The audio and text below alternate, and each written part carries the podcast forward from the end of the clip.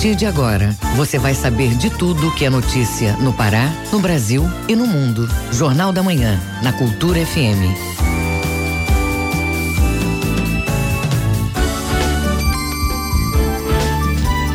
Muito bom dia, pontualmente 7 horas na Grande Belém, hoje, terça-feira, 19 de novembro de 2019. Começa agora o Jornal da Manhã com as principais notícias do Pará, do Brasil e do mundo. apresentação minha e de Brenda Freitas. Bom dia, Brenda. Bom dia, José Vieira. Bom dia, ouvintes ligados na Cultura FM e no Portal Cultura. Participe do Jornal da Manhã pelo WhatsApp 984770937. Mande mensagens de áudio e informações do trânsito. Repetindo o WhatsApp 984770937. Confira os destaques desta edição. IBGE divulga dados sobre desigualdade social. Segunda etapa da vacinação contra a febre aftosa termina dia 30 no Pará. Procon fiscaliza preços antes da Black Friday. Torneio de Matemática usa aplicativo para desenvolver questões. Segundo o Fórum Circular, abre inscrições nesta quinta. Prefeitura e ONU assinam acordo para atendimento de refugiados. Cantor Reginaldo Viana lança segundo álbum da carreira. Tem também as notícias do esporte. Paysandu apostando que vai vender todos os ingressos para a decisão da Copa Verde amanhã no Mangueirão. Federação de Desporto Escolar com inscrições abertas para a seletiva de futsal e de vôlei. E ainda nesta edição. Extinção de municípios proposta pela PEC 188 é retrocesso, segundo o Conselho Federal de Administração. Governo federal reduz o déficit fiscal de 2019 em mais de 60 milhões de reais. Pará tem três municípios na lista dos que mais aumentaram a arrecadação. Essas e outras notícias agora no Jornal da Manhã, 7 horas 2 minutos, 7 e 2. O Pará é notícia. Bovinos e bubalinos devem ser imunizados em 128 municípios do Pará na segunda etapa de vacinação contra a febre aftosa, que vai até o final deste mês. As vacinas adquiridas devem ter cadastro da Agência de Defesa Agropecuária do Estado, a ADEPARÁ. Ouça os detalhes com o repórter Marcos Aleixo. A segunda etapa da vacinação contra a febre aftosa vai até 30 de novembro. Bovinos e bubalinos com idade entre 0 e 2 anos devem ser imunizados em mais de 120 municípios. O gerente do Programa Estadual de Erradicação da Aftosa da Agência de Defesa Agropecuária do Estado do Pará, ADEPARÁ, Jorge Santos, afirma que mesmo sem a doença no estado, é preciso manter o protocolo de vacinação. A vacinação é importante para a gente manter os animais protegidos, imunizados contra o vírus da febre aftosa. Apesar apesar de não termos o vírus no estado do Pará, porém é um protocolo que a gente tem que seguir é, obedecendo até a suspensão e é muito importante que o produtor vacine o seu rebanho e declare na Depará para que a gente mantenha esse vírus afastado. 30% da carne produzida no estado é para consumo e 70% para exportação. E um dos objetivos principais desta ação é manter este mercado consumidor ativo, além de pleitear novos mercados para a produção de carne paraense por meio da certificação livre da doença.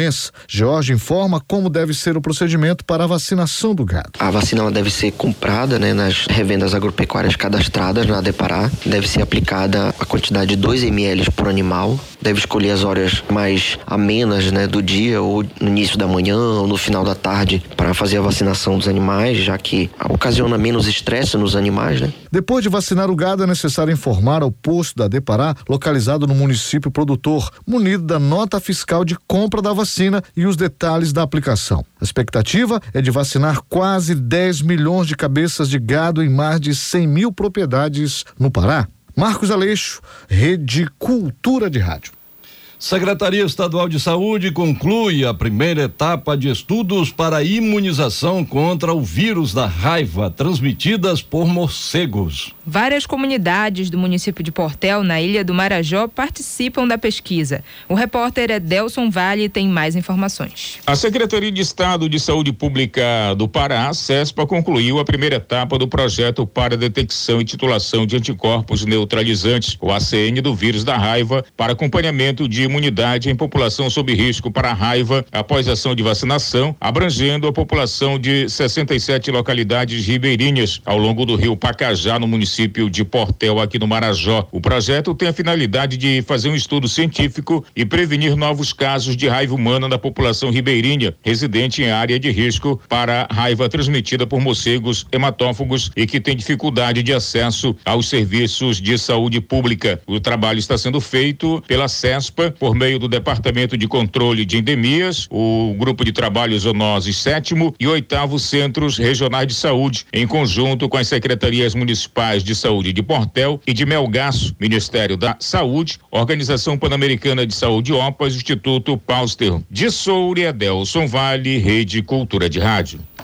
Belém, Marabá e Ananindeua, no Pará, ficaram entre os 10 municípios do norte que mais aumentaram sua arrecadação em 2019. O resultado é de uma pesquisa realizada pela Frente Nacional de Prefeitos do Brasil, como nos conta direto de Santarém o repórter Miguel Oliveira. Três municípios paraenses estão entre os dez que mais aumentaram receita na região norte, segundo dados da Multicidade, Finanças dos Municípios do Brasil, da Frente Nacional de Prefeitos. A entidade fez o levantamento em 16 cidades da Amazônia. A receita de Manaus, com seu 2 milhões e 200 mil habitantes, que é a sétima mais populosa capital do país, aumentou 500 milhões de reais, chegando ao total de 4,7 bilhões no ano passado. O incremento em Belém, a décima em população, foi de menos de 50 milhões, dando à capital paraense menos de 3 bilhões de receita. As maiores arrecadações seguintes foram as de Porto Velho e Rondônia, com 1,3 bilhão, Boa Vista em Roraima, com 1 milhão e 200 milhões,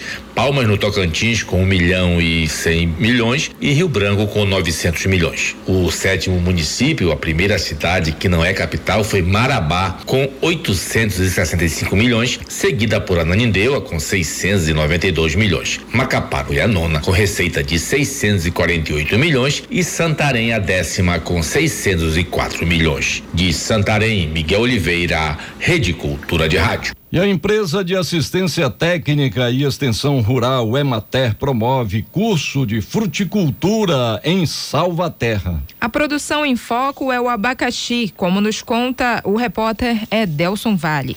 Agricultores rurais do município de Salvaterra, aqui no Marajó, participaram do curso de produção integrada de frutas UPIF voltado ao cultivo do abacaxi. A capacitação foi organizada pela empresa de assistência técnica e extensão rural do estado do Pará, Emater, em parceria com a Secretaria de Estado de Desenvolvimento Agropecuário e da Pesca, SEDAP, com o objetivo de fortalecer a assistência técnica entre os produtores de abacaxi da região. A ação faz parte de um convênio firmado entre as duas instituições, com vigência até o ano de 2021. O curso foi realizado na comunidade Condeixas e reuniu 36 participantes, sendo 25 agricultores e os demais técnicos de matéria SEDAP. Durante a capacitação, eles passaram por uma série de treinamentos específicos, como preparo do solo, manejo da adubação e controle de pragas e doenças. Aristóteles Pires de Matos, da Embrapa, empresa brasileira de pesquisa agropecuária, Cruz das Almas do estado da Bahia, ministrou o curso e reforçou a importância do treinamento dado aos participantes. O PIF trabalha com o sistema de boas práticas agrícolas, então o curso vem para melhorar ainda mais a produção do abacaxi aqui no Marajó, que já tem uma boa produção. No decorrer abordamos a importância de respeitar o meio ambiente e também a atenção que se deve ter com o lado social da comunidade. Segundo ele, uma portaria do Ministério da Agricultura, Pecuária e Abastecimento, o MAPA, determina que a partir de agosto de 2021, a produção de abacaxi seja obrigatoriamente com rastreabilidade. Essa determinação também foi abordada durante o curso que continuará a ser ministrado no ano que vem para os produtores. A capacitação foi organizada pelo Escritório Regional da Emater das Ilhas, tendo à frente o supervisor adjunto Valdeides Lima. Segundo ele, o curso atendeu a demanda dos produtores. De Soure, Adelson Vale, Rede Cultura de Rádio. Confira a hora certa na Grande Belém, 7 horas 9 minutos, 7 e 9. Segurança Pública. A Polícia Militar lançou a Operação K9 de policiamento ostensivo durante as compras de fim de ano. A operação vai ter a presença de cães policiais treinados nos centros de maior movimentação do comércio em Belém, como nos informa o repórter Fabrício Rocha. Eu acho muito bom, sabe? E esse reforço vai trazer mais segurança pra gente. É muito bom, vai, nós vamos sentir mais seguro, né? O pessoal tá metendo a mão dentro do bolso e o scanner é farejo, né? A Operação K9 vai acontecer nas áreas de maior movimentação de veículos e pessoas, no período das compras de final de ano. O lançamento foi na Praça Santuário, em frente à Basílica de Nazaré. A ação da polícia visa aumentar o policiamento preventivo e repressivo nas áreas com a utilização de cães treinados. O chefe do Departamento Geral de Operações da PM, Coronel Carlos Max Amaral Dantas, detalha a operação. Bom, nós vamos ter é, sempre um trio atuando em vários locais é, é, da área comercial e nesse trio vem um homem-cão, mais dois policiais que são justamente o apoio a ele e isso faz com que eles sejam é, vistos ostensivamente, isso chama a atenção, né? E faz com que a, a área se torne mais segura. A operação tem o apoio da Companhia Independente de Policiamento com Cães e do Comando de Policiamento Especializado, que pretende envolver um efetivo de 70 policiais nas ruas do centro de Belém, entre as 5 da tarde e 11 da noite. O jovem aprendiz Lucas Vasques Ferreira fala sobre a expectativa dele sobre a operação. A operação K9 ela traz uma estabilidade melhor para a população em relação à comunidade, trazendo segurança e confiança para que a população é, da região metropolitana de Belém, de qualquer lugar, se sinta seguro. A relação é de trafegar pelas ruas e comércios. O nome da operação K9 faz referência a como os cães policiais são denominados em países de língua inglesa canine, canino em português, e ficou popular no Brasil com o filme K9, um policial bom para cachorro. Fabrício Rocha, Rede Cultura de Rádio.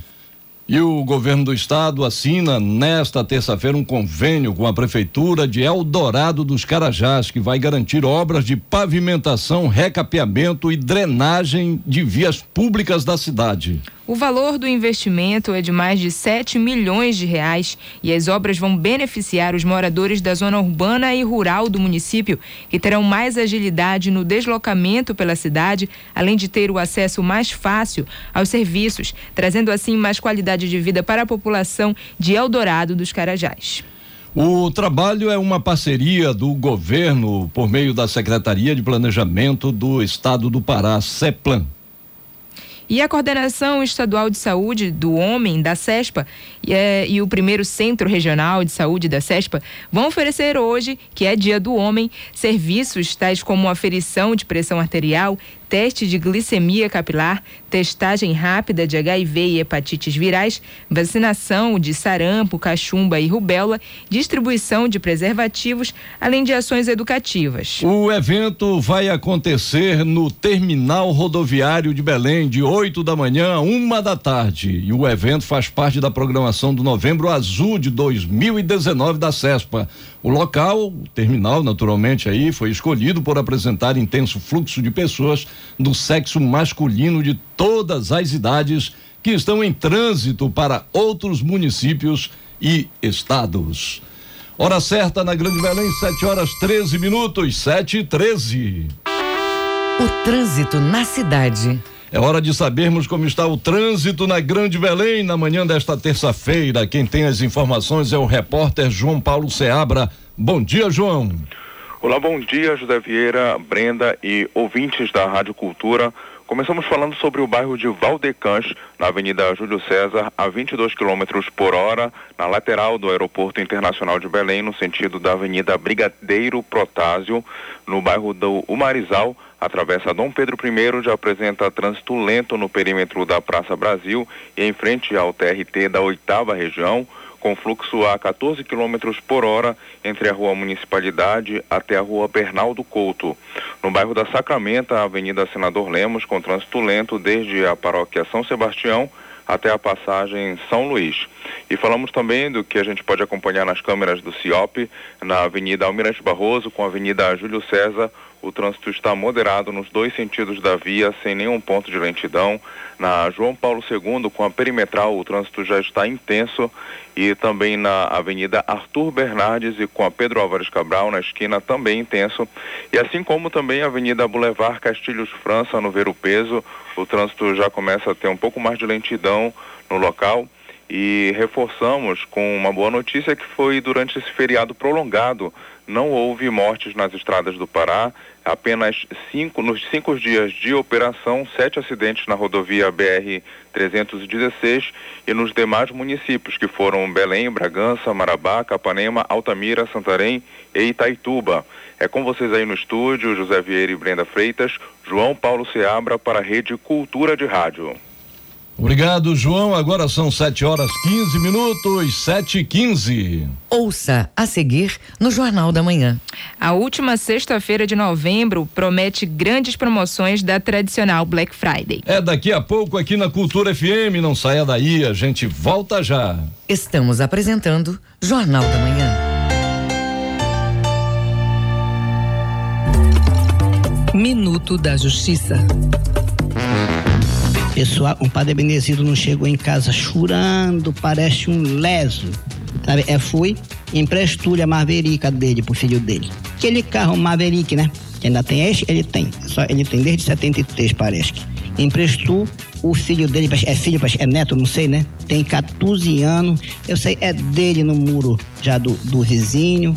Ele teve é pagar o muro, pagar tudo. Ainda bem o pequeno não se bateu tanto, né? Não entregue chave de carro, de moto para pessoa que não tem habilitação e pessoa de menor.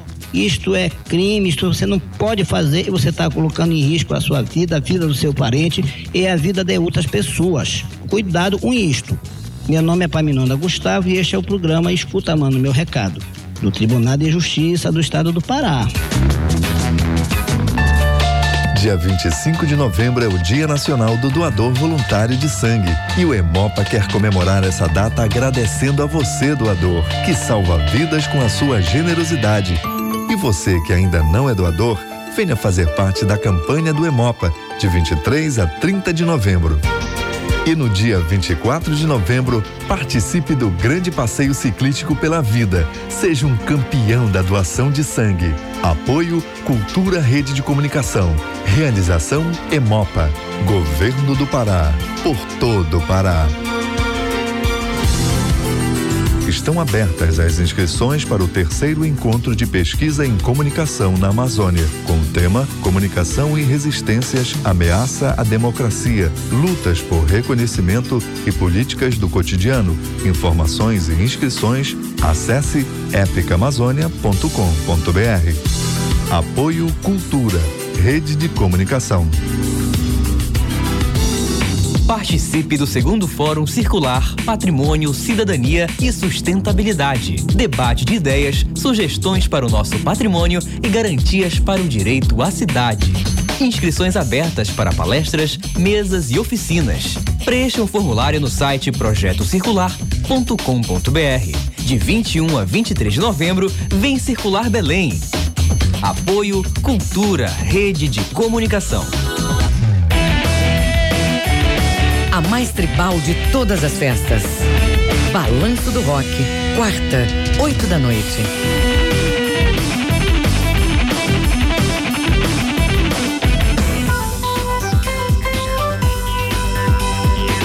Voltamos a apresentar Jornal da Manhã.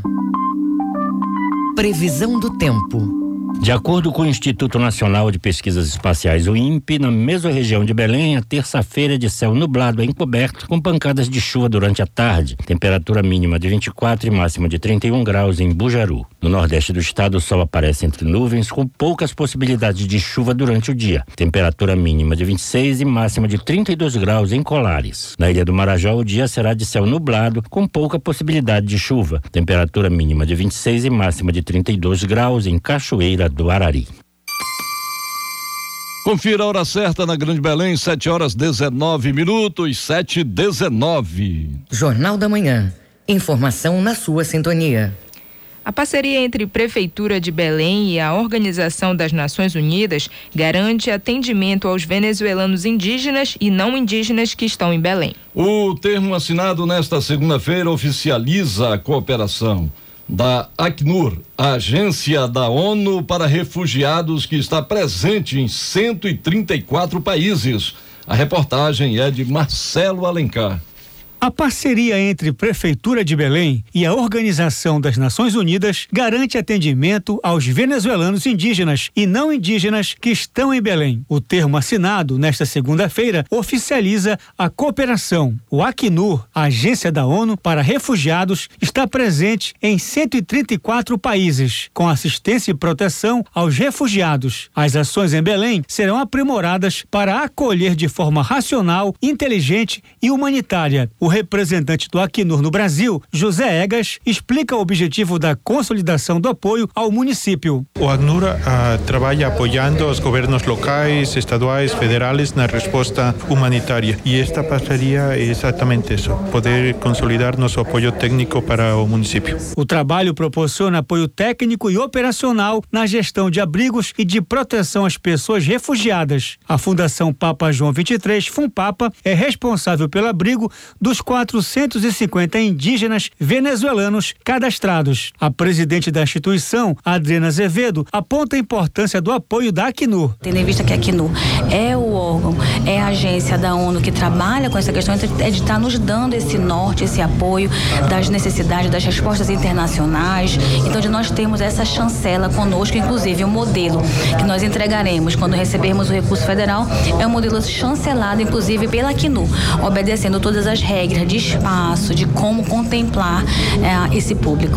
A Secretaria Municipal de Saúde, SESMA, realiza um atendimento semanal dos índios venezuelanos. Os grupos que chegam em Belém recebem vacinação contra sarampo, cachumba, rubéola, febre amarela, gripe e hepatite B. Marcelo Alencar, Rede Cultura de Rádio. A última sexta-feira de novembro promete grandes promoções da tradicional Black Friday. Mas para que os consumidores não sejam enganados como falsos descontos, o Procon Pará realiza fiscalização em cerca de 50 estabelecimentos da região metropolitana. Saiba os detalhes na reportagem de João Paulo Seabra.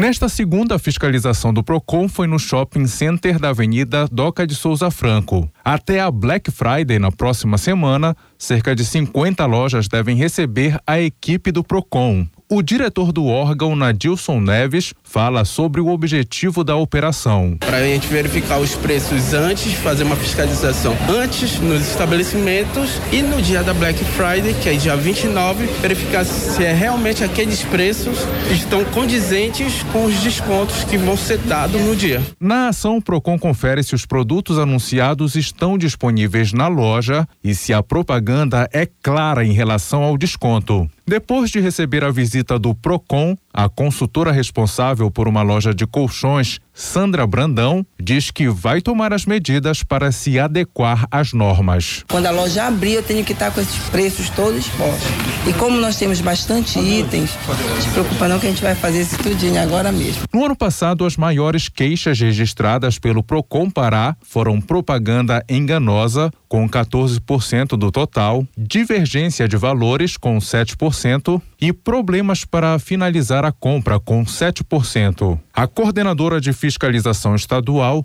Agatha Barra, comenta as penalidades aplicadas. Temos um auto de constatação, um auto de infração, um auto de apreensão e remoção. O auto de constatação, se eu verificar alguma irregularidade, eu posso dar uns dias para ele se ajustar. O auto de infração é que eu estou vendo que aquela irregularidade ali, ele precisa pagar por aquilo. E aí eles têm 10 dias para apresentar uma defesa ao jurídico do PROCON. O comerciário Charles Prado, que estava passeando no shopping, concordou com a operação. Eu acho que tem que ter o cuidado sim, tem muita propaganda enganosa por aí, né? E aí às vezes a gente percebe que chega nesse período, abaixa um pouco o preço, mas não é aquilo que deveria ser.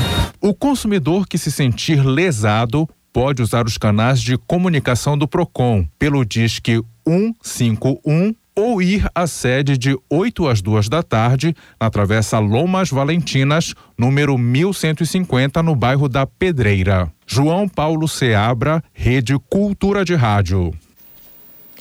Nesta semana, um vídeo que começou a circular nas redes sociais está chocando a população de Belém. As imagens mostram uma mãe dando à luz em uma calçada em frente a um hospital. Quem tem as informações é o repórter Roberto Apolo. As imagens que estão circulando nas redes sociais foram feitas na madrugada deste domingo, depois do porteiro do Hospital Ordem Terceira recusar a entrada da paciente que estava em trabalho de parto. Por esse motivo, ela deu à luz a criança em uma calçada em frente ao hospital. O caso chamou a atenção do Ministério Público do Pará e a promotora de Justiça de Saúde, Fábia Melo, ouviu o relato da mãe e dá mais detalhes sobre o ocorrido. O que ela nos relatou é que ela chegou por volta de quatro e meia da manhã ah, na porta do hospital e que ao, ser ao procurar atendimento, ela não foi nem autorizada a entrar. Que a pessoa que estava na portaria a informou que não havia médico, não havia leito, que ela teria que procurar um outro local para ter o neném. Ah, só que quando ela saiu da casa dela, ela já estava com perda de líquido.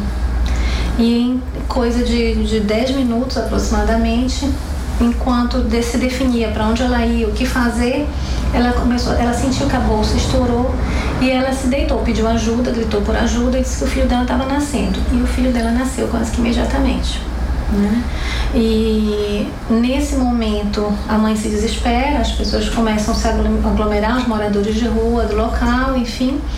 E é, finalmente vem o maqueiro do hospital, leva ela para dentro do hospital e tinha médico e tinha leito. Após serem levados ao hospital, eles foram atendidos pelos médicos. O bebê recebeu os cuidados de um pediatra neonatal e ainda passou por exame de raio-x, porque quando nasceu, teve contato direto com o chão. Algumas gestantes que viram este vídeo se revoltaram e se sensibilizaram com o caso. Eu vi o vídeo e eu fiquei muito horrorizada, muito mesmo, com o tamanho de descaso do hospital para com a gestante, porque é inadmissível isso, inadmissível. É, quando eu vi a criança no chão chorando, exposta ali na rua, quando eu vi esse vídeo, eu fiquei imaginando eu em uma situação dessa. Só que eu, não que eu não consiga, mas é que eu fiquei muito assustada com gera uma imagem bem forte para as pessoas, né, que não que não estão grávidas, que não são mães. Imagina pra gente que é mãe, que tá gerando uma criança, que tá esperando seu parto. Ver uma situação dessa é uma dor terrível. A promotora de Justiça de Saúde, Fábia Melo, revela que o Ministério Público do Pará já está atuando no caso, investigando quem estava presente naquela ocasião. Nós solicitamos e fizemos um ofício imediatamente lá mesmo no hospital, já, já viemos com a, a, escala de plantão de todos os, os profissionais que estavam no hospital naquela madrugada. As autoridades estão apurando o motivo da atitude do porteiro ao informar que não havia leitos e nem médicos naquela madrugada. O Conselho Regional de Medicina já se pronunciou por meio de nota, afirmando que o órgão vai apurar o caso conforme o Código de Processo Ético Profissional. Roberto Apolo, Rede Cultura de Rádio. Hora certa na Grande Belém, 7 horas 27 minutos, 7 e 27 Educação.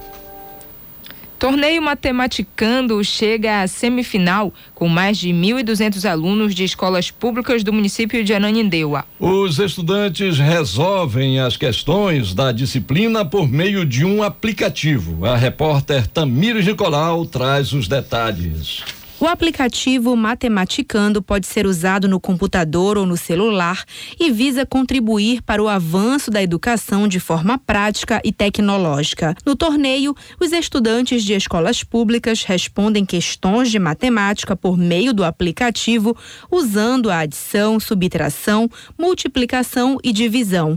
O idealizador do projeto, Walter Júnior, comenta a relevância do aprendizado por meio da tecnologia necessário que a gente consiga, é, de alguma forma, motivar os nossos alunos, nossos filhos, a aprender essa matemática básica, a desenvolver o raciocínio lógico, a desenvolver o cálculo mental e o pensamento computacional, porque todas as áreas do conhecimento vão exigir essa habilidade. A semifinal do torneio Matematicando reúne cerca de 1.200 alunos de escolas públicas do município de Ananindeua. O aplicativo usado no campeonato já é acessado na Europa e nos Estados Unidos. As crianças contam o que aprenderam com a ferramenta. Aprendi muito sobre matemática, aprendi muito. É, eu gosto muito de matemática. Eu aprendi que a gente pode usar esse aplicativo para brincar e para estudar. Eu estou usando no celular da minha mãe matematicando os números, aí a gente aprende mais. Alunos da educação de jovens e adultos e do atendimento educacional especializado também participam do torneio. A final do campeonato vai ocorrer no dia 19 de dezembro. Tamires Nicolau, Rede Cultura de Rádio.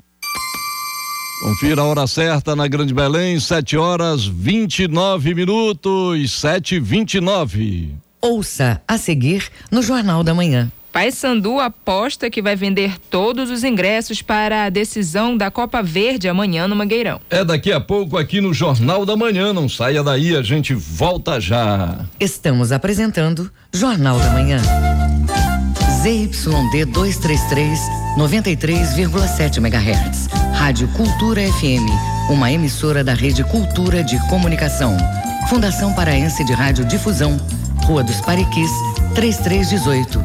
Base operacional, Avenida Almirante Barroso, 735, Belém, Pará, Amazônia, Brasil. Voltamos a apresentar Jornal da Manhã. Tábuas de Marés. De acordo com o Instituto Nacional de Pesquisas Espaciais, o INPE, em Salinas, Marudá e Algodual, a maré está enchendo e atinge a pré-amar ao meio-dia e meia. A maré baixa está prevista às 5 para 7 da noite. Em Mosqueiro, a maré está vazando e atinge seu nível mais baixo às 15 para as 10 da manhã. A maré alta vai ocorrer às 4 e 10 da tarde. No Porto de Belém, a maré vazando atinge a baixa-mar às 10 e meia da manhã. A maré alta vai acontecer às 6 e 25 da tarde. No Porto de Vila do Conde, em Barcarena, a maré está vazando e chega ao seu nível mais baixo às 10 e meia da manhã. A maré alta está prevista às 4 e 25 da tarde. No Trapiche de Breves, na Ilha do Marajó, a maré está enchendo e estará na pré-mar às 10 para as 11 da manhã. A maré baixa está prevista para as 6 e 35 da noite. Hora certa na Grande Belém, 7 horas 31 minutos, 7 e 31 Esporte.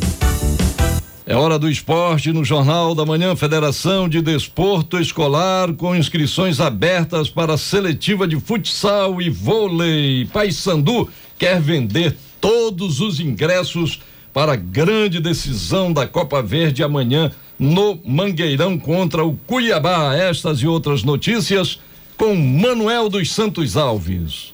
O clube ao estar treinando com duas equipes para o Campeonato Brasileiro Feminino de Basquete em cadeira de rodas, que vai ser agora, de 24 a 29 deste mês de novembro, no Centro Paralímpico em São Paulo.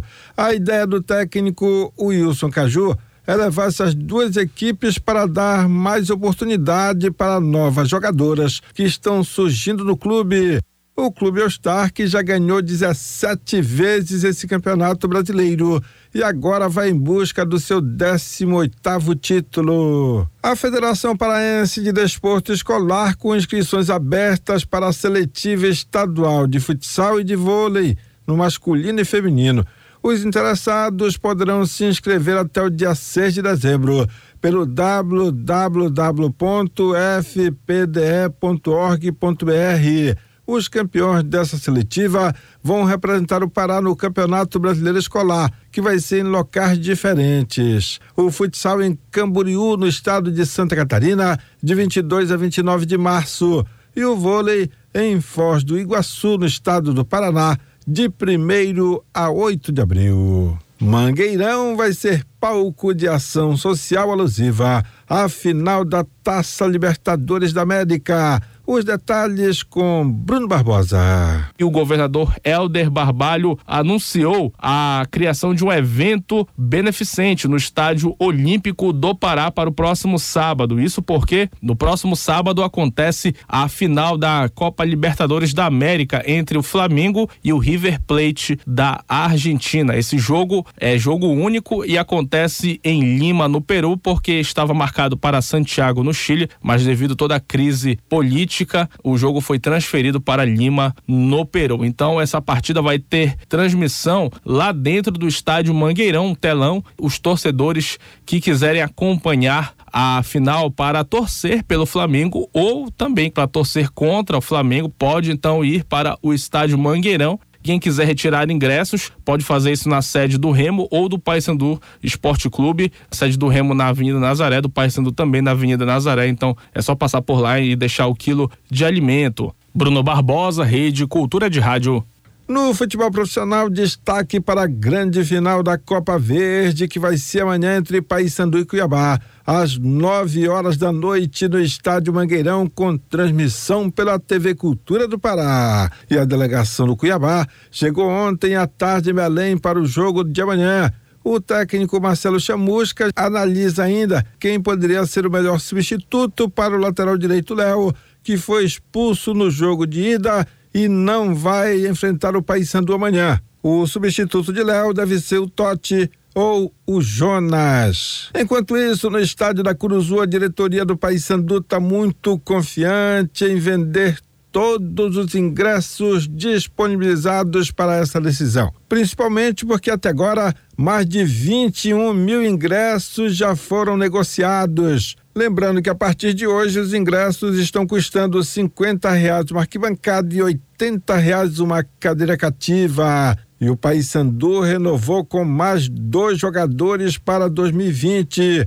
Os meio-campistas Kaique Oliveira e o Shoa. O show, inclusive, vai ser operado hoje para retirar um tumor benigno em um dos pés. E a previsão é de que ele só volte aos treinos daqui a três meses. Era o que tínhamos de esporte para hoje aqui no Jornal da Manhã desta terça-feira. Jornal da Manhã que segue pela 93.7 Cultura FM e a Rede Cultura de Rádio. Hora certa na Grande Belém, 7 horas 36 minutos, 7 e 36 O mundo é notícia. Fique agora com as principais notícias do mundo no Giro Internacional com Fabrício Rocha. Segundo a agência F, a onda de protestos no Irã levou as autoridades a bloquearem o acesso à internet no país de 80 milhões de habitantes, dificultando a avaliação da dimensão das manifestações e impedindo a troca de informações entre os manifestantes. O grupo NetBlocks, que monitora o acesso global à internet, afirma que a conectividade no Irã caiu para apenas 7% do nível normal, considerando o bloqueio iraniano como o mais grave em termos de complexidade técnica e amplitude. A empresa de internet, Oracle, considerou este como o maior bloqueio à internet já observado no Irã. O estopim dos protestos foi a decisão do presidente Hassan Rouhani de aumentar o preço da gasolina, que é estabelecido pelo governo em mais de 50%. Uma mudança significativa de posicionamento dos Estados Unidos voltou a colocar em debate, no âmbito internacional, os assentamentos israelenses em territórios reivindicados pelo povo palestino. Nesta segunda-feira, o secretário de Estado americano, Mike Pompeo, afirmou que os Estados Unidos não consideram mais o estabelecimento de assentamentos civis israelenses na Cisjordânia inconsistente com a lei internacional e que o status da Cisjordânia deve ser negociado entre os povos. Segundo a BBC News, a mudança da posição americana foi elogiada por Netanyahu e criticada por lideranças árabes. Mais de 100 mil menores estão atualmente retidos com seus pais ou sozinhos pela imigração dos Estados Unidos, informou a ONU nesta segunda-feira. A Organização das Nações Unidas definiu essa cifra como prudente, com base em dados oficiais e em fontes complementares muito confiáveis. Os especialistas disseram que o número de 103 mil crianças retidas nos Estados Unidos incluíram menores não acompanhados, aqueles que foram com suas famílias e aqueles que foram separados de seus pais antes da detenção. Em todo o mundo, pelo menos 330 mil crianças estão detidas em 80 países por razões relacionadas à migração, de acordo com este estudo da ONU. Fabrício Rocha, Rede Cultura de Rádio. Hora certa na Grande Belém, 7 horas 38 minutos, 7 e 38 Jornal da Manhã. Você é o primeiro a saber. Em 2018, no Brasil, os negros e pardos passaram a ser 55% dos estudantes de ensino superior da rede pública. Porém, ainda estão em menor número em relação aos brancos. Os dados são do IBGE, que foram divulgados no informativo Desigualdades Sociais por Cor ou Raça. A reportagem é de Tamires Nicolau. Entre a população preta ou parda de 18 a 24 anos que estudava no ensino superior, o percentual passou de 50% em 2016 para 55% em 2018. Apesar do aumento, ainda ficou abaixo do percentual de brancos, que é de 78%. A analista do IBGE no Pará, Ângela Gemac, comenta os números. De qualquer forma, vale destacar o avanço que tem tido no, no campo educacional, que é resultado de uma soma de fatores, que não, não podem ser focalizados só no âmbito da universidade, mas do, do sistema de ensino como um todo. É, desde a universalização do ensino fundamental, da redução do abandono, assim como também as políticas de acesso ao ensino superior. E aí o sistema de cortes tem um papel, sem dúvida nenhuma, a destacar. No Pará, em relação ao rendimento do trabalho, brancos ganham mais que pretos e pardos. Nas ocupações formais, brancos têm rendimento médio de R$ 3.400, enquanto pretos ou pardos R$ 2.000. Nas informais, a média de rendimento dos brancos é de R$ 1.400 e a dos pretos ou pardos é de 970 reais.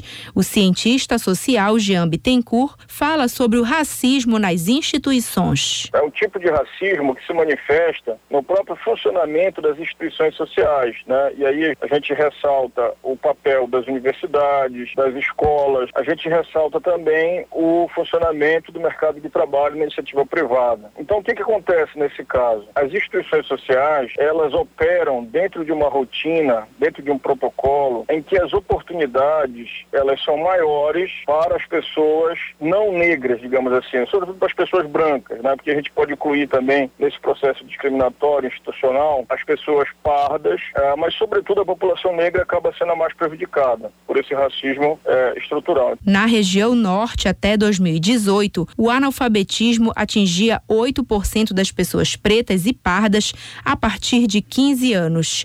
Entre pessoas com 25 anos ou mais, no grupo de pretos e pardos, 9% eram sem instrução e apenas 10% conseguiu concluir algum curso de nível superior. Já entre os brancos, 21% concluiu o ensino superior. O economista André Coutrin ressalta que o acesso do negro à educação melhora os índices econômicos do país. O sistema de cotas, que é criticado por alguns segmentos da nossa sociedade, ele serviu de pilar central para essas mudanças. O sistema de distribuição de cursos pré-vestibulares em comunidades carentes afetou positivamente também essas mudanças, porque é, proporcionou um acesso universal para essas pessoas de baixa renda, é, que vivem com questões de vulnerabilidade social muito forte, e com isso pessoas mais formadas, pessoas acessando a universidade, pessoas melhorando em termos educacionais, você cria correlação direta com a melhoria dos indicadores econômicos em nosso país. No Pará,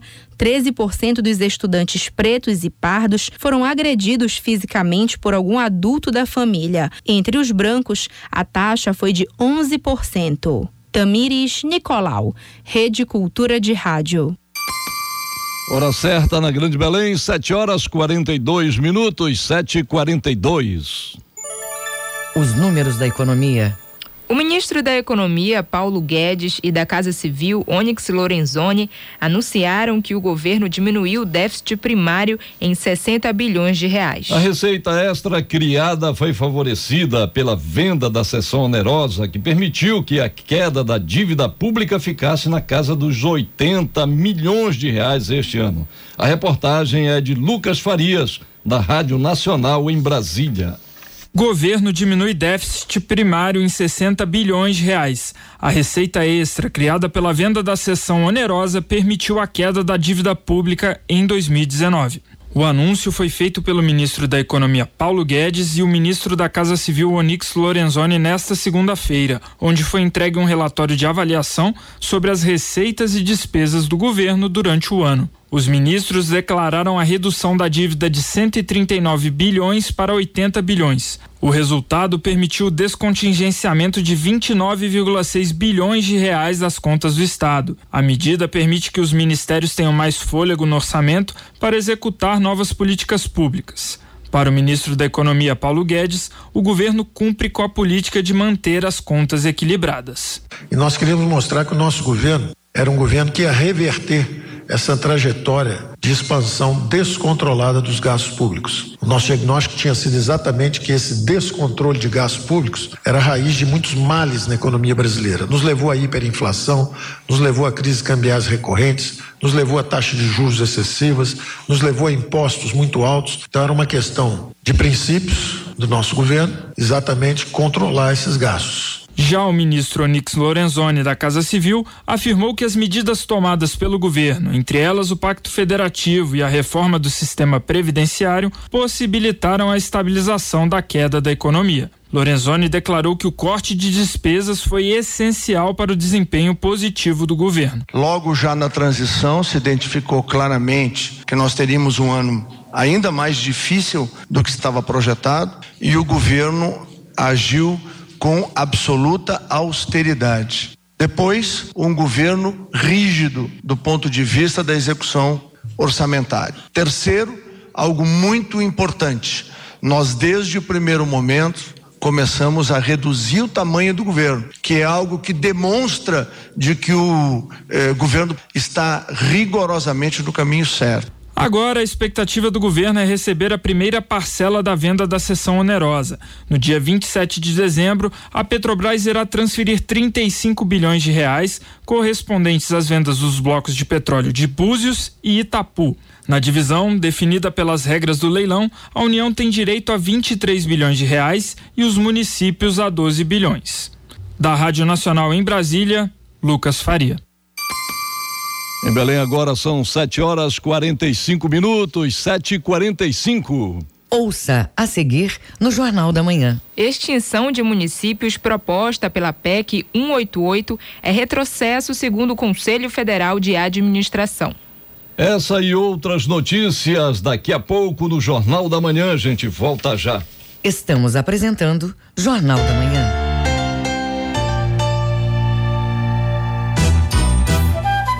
FM 93,7. Aqui você ouve música, esporte, informação e notícias.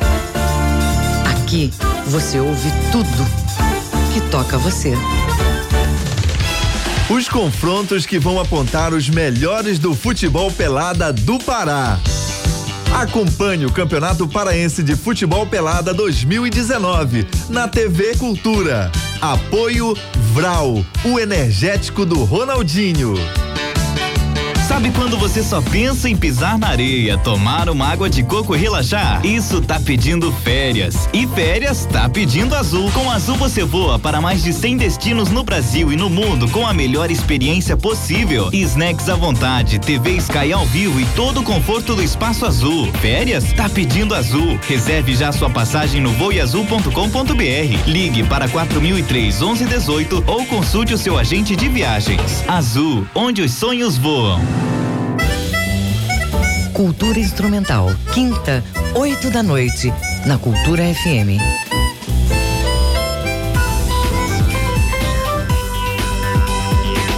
Voltamos a apresentar Jornal da Manhã. Previsão do tempo. De acordo com o Instituto Nacional de Pesquisas Espaciais, o INPE, no sudeste do Pará, a terça-feira terá sol com nuvens e pancadas de chuva durante todo o dia. Temperatura mínima de 20 e máxima de 30 graus em Jacundá. O sudoeste do estado vai ter dia de céu nublado encoberto com pancadas de chuvas e trovoadas. Temperatura mínima de 22 e máxima de 32 graus em Itaituba. No Baixo Amazonas e Calha Norte, a terça-feira de céu nublado é encoberto, com pancadas de chuva durante todo o período. Mínima de 21 e máxima de 32 graus em Juruti. Hora certa em Belém, 7 horas 48 minutos, 7 e 48 Os números da economia. Agora acompanhe os indicadores econômicos desta terça-feira com Cláudio Lobato. O Ibovespa, principal indicador de desempenho da Bolsa Brasileira, abre o pregão desta terça-feira em baixa de 0,27% aos 106.269 pontos. O capital do investidor estrangeiro não dá sinais de que vá voltar com força tão cedo à Bolsa Brasileira. Em 2018, depois de episódios como a greve dos caminhoneiros e as incertezas de um período de eleições, o ano fechou com saldo negativo de 5,6 bilhões de reais. A expectativa para para 2019 era a retomada desses investimentos, fundamentada principalmente da aprovação da reforma da Previdência, que foi promulgada na última terça-feira. Mas o ano tem tido recordes de saída. No acumulado até 11 de novembro, segundo especialistas, o saldo está negativo em 5,9 bilhões de reais. Em meados de agosto, o acumulado superou as perdas no mesmo período de 2008, ano da crise econômica global. Em outubro, o saldo foi pior menor do que no mesmo mês de 2018, período eleitoral. 8,4 milhões de reais no vermelho diante dos 6,2 milhões de um ano atrás. O dólar comercial voltou a subir pelo quarto dia e fechou em alta de 0,3% a vinte centavos na venda. A cifra é a maior já alcançada pela cotação para o encerramento de dia durante o Plano Real. O maior valor da moeda norte-americana até então era o de 13 de setembro de 2018, quando chegou a dezenove centavos no final da sessão. Mas o recorde de hoje é apenas nominal, ou seja, não considera a correção pela inflação. Para bater o recorde real, o dólar teria que ultrapassar hoje a marca de um centavos, segundo os cálculos de uma empresa de informações financeiras. O euro abre o dia em alta de 0,70% e está sendo comercializado a quatro reais e sessenta e sete centavos na venda. O grama do ouro hoje vale cento e noventa e oito reais e um centavo e o rendimento da caderneta de poupança com aniversário nesta terça-feira é de meio por cento. Cláudio Lobato, Rede Cultura de Rádio. Em Belém agora são 7 horas e 50 minutos, 7 e 50 Política.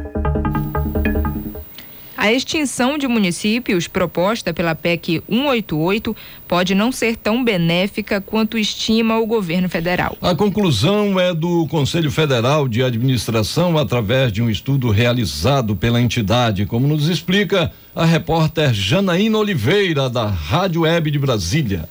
A maioria dos municípios que podem ser extintos pela PEC 188 entrega serviços e produtos à população com as mesmas características daqueles que não entraram na lista. É o que aponta um estudo do Conselho Federal de Administração. Segundo a autarquia, foi analisado por meio do IGM-CFA as finanças, a gestão e o desempenho dos municípios afetados pela proposta e os não atingidos. O levantamento mostra que, em termos de investimento, a diferença entre eles é insignificante. Na educação, por exemplo, é de apenas 120 reais. Quando se trata da receita total que é destinada a investimentos, tantos que são afetados quanto os que não são ficaram com nota aproximada de 4,11 em um total de 10. Para o diretor da Câmara de Gestão Pública do CFA, Fábio Mendes Macedo, o estudo deixa claro que a proposta do executivo não trará benefícios para a população e demonstra um retrocesso. Criaria ainda mais um descompasso social, porque atualmente esses municípios recebem recursos, investem em seus municípios, desenvolvem desenvolve aquela localidade. Ao serem incorporados em outro município, será que os próximos gestores terão a mesma política de investimento? A proposta de emenda à Constituição do governo federal, também chamada de PEC do Pacto Federativo, visa descentralizar recursos para estados e municípios. Essa medida prevê a extinção de aproximadamente 1.200 municípios com até 5 mil habitantes e que não comprovarem a sustentabilidade financeira. Fábio Mendes reforça que esse critério adotado pela PEC não é suficiente para avaliar a gestão gestão municipal. Eu acho que a gente precisa fazer um estudo sem colocar todo mundo no mesmo barco, todo mundo na mesma sacola, como se todos fossem responsáveis e não estivessem fazendo entregas efetivas para a sociedade. Para não serem extintos, os municípios afetados pela PEC precisarão comprovar até 2023 que a arrecadação própria é de no mínimo 10% da receita total. Agência Rádio Web de Brasília, Janaína Oliveira. Em Belém agora 7 horas 53 minutos, 7 e 53 Agenda Cultural. Segunda edição do Fórum Circular abre inscrições esta semana. O objetivo do evento é potencializar o uso do Centro Histórico de Belém. Entre a programação estão mesas, palestras, oficinas, exposições e atrações culturais. Ouça mais sobre o fórum na reportagem de Marcos Aleixo. Segundo a organização, o objetivo principal do evento é compartilhar experiências e buscar alternativas para o projeto circular. A coordenadora do segundo Fórum Circular, Dorotea Lima, afirma que nesta edição, além das propostas, o encontro deve buscar a concretização de ideias. Tem o propósito de discutir a cidade e o patrimônio, né? É, de chamar a, a população, morador, pesquisador, as pessoas interessadas no tema para pensar a cidade, a gente quer partir um pouco para ação. Então a gente está chamando Estado, município, União, aí as instituições que atuam nessa área de patrimônio, para pensar junto um projeto para recuperação, reabilitação do nosso patrimônio, do nosso centro histórico. As inscrições para o segundo Fórum Circular são gratuitas. O evento é destinado para áreas de patrimônio, cidadania e sustentabilidade. Tamara Saré, coordenadora do projeto, informa como os ouvintes podem ter acesso a este encontro. A abertura acontece na quinta-feira, é, às 19 horas, é aberta ao público, é, mas também as pessoas podem se inscrever no fórum através do nosso site. Tem um hot site do segundo fórum dentro do site do Projeto Circular e elas podem livremente se inscrever, é gratuito, é, inclusive para as duas oficinas que o fórum está oferecendo. A programação vai ser toda lá no Museu de Arte Sacra, na Igreja de Santo Alexandre, na quinta-feira às 19 horas e sexta e sábado sempre a partir das 8h30. As inscrições para o segundo Fórum Circular acontecem de 21 a 23 de novembro. Para se inscrever, é preciso acessar o site projetocircular.com.br barra Fórum Circular. São 150 vagas para o evento e 30 vagas para cada oficina. A exposição circular, que faz parte da programação, fica aberta na Galeria Fidanza para visitação gratuita até dezembro. Marcos Aleixo, Rede Cultura de Rádio. O cantor e compositor Reginaldo Viana lança o mais novo trabalho da carreira. Com o título Roda do Sincopado, ele dá uma batida eletrônica, ritmos regionais, a exemplo do carimbó e do zouk Acompanhe na reportagem de João Paulo Seabra.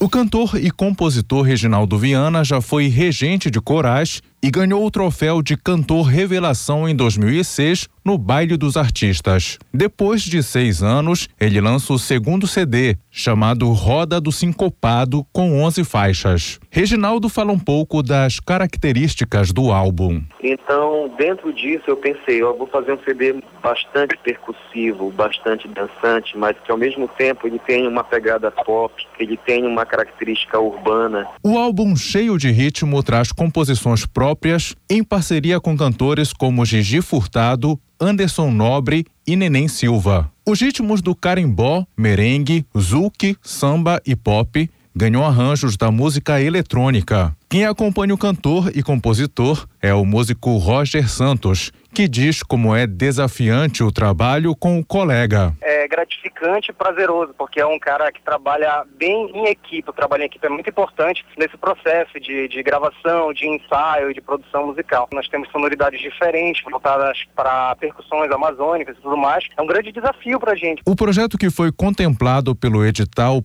Pauta por Todo o Pará, do governo do estado, por meio da Fundação Cultural do Pará, conta no show com a participação de cinco cantoras paraenses, entre elas Juliana Sinimbu. Reginaldo Viana faz o convite para a apresentação. Eu gostaria de convidar todos os ouvintes é, ligados aqui no Jornal da Manhã para que estejam lá comigo no dia 20 de dezembro, às 20 horas, no Teatro Margarida Esquivazapa, para conhecer esse novo momento da minha carreira, que é a partir do show Roda do Sincopado. 10 reais o ingresso e parte da renda vai ser destinada às obras assistenciais e sociais da paróquia Nossa Senhora do Loreto, que fica no Marco. O CD Roda de Sincopado também será lançado pelas plataformas digitais, pela gravadora Na Music. João Paulo Seabra, Rede Cultura de Rádio. Hora certa na Grande Belém, 7 horas 58 minutos, 7h58. Termina aqui o Jornal da Manhã desta terça-feira, 19 de novembro de 2019. A apresentação de Brenda Freitas e José Vieira. Daqui a pouco tem Conexão Cultura, primeira edição, com a Dil Bahia. O programa desta terça vai debater a denúncia de omissão de socorro a uma grávida que deu à luz na calçada de um hospital de Belém. Vai falar ainda sobre a campanha Novembro Roxo de conscientização conscientização sobre os cuidados com bebês prematuros. Detalhes também da campanha de Natal da Associação Sorrisos Largos. No bate-papo musical Zimba. Não perca às 8 horas depois do Jornal da Manhã. E no final do Jornal da Manhã a gente registra a presença aqui dos estudantes de, do curso de jornalismo da Universidade Federal do Pará, o Eduardo, a Eloia, Bianca e a Júlia. Eles estão fazendo aí um trabalho é, sobre o jornalismo da Rádio Cultura, né? O rádio jornalismo da Rádio Cultura. O Jornal da Manhã, daqui a pouco tem o Conexão Cultura, vão ver aí a rotina, né? Do jornalismo da Rádio Cultura, lá na pauta, reunião de pautas, é, reportagem, edição, tudo eles vão aprender hoje aqui para fazer um grande trabalho para levar aí para o curso de jornalismo da Universidade Federal do Pará. Muito obrigado pela presença de vocês aqui. E se você perdeu essa ou outras edições do Jornal da Manhã, acesse a conta no Jornalismo Cultura no castbox.fm. Uma excelente terça para você e até amanhã. Fique agora com Conexão Cultura com a Dil Bahia. Tenha um bom dia e até amanhã. O Jornal da Manhã é uma realização da Central Cultura de Jornalismo.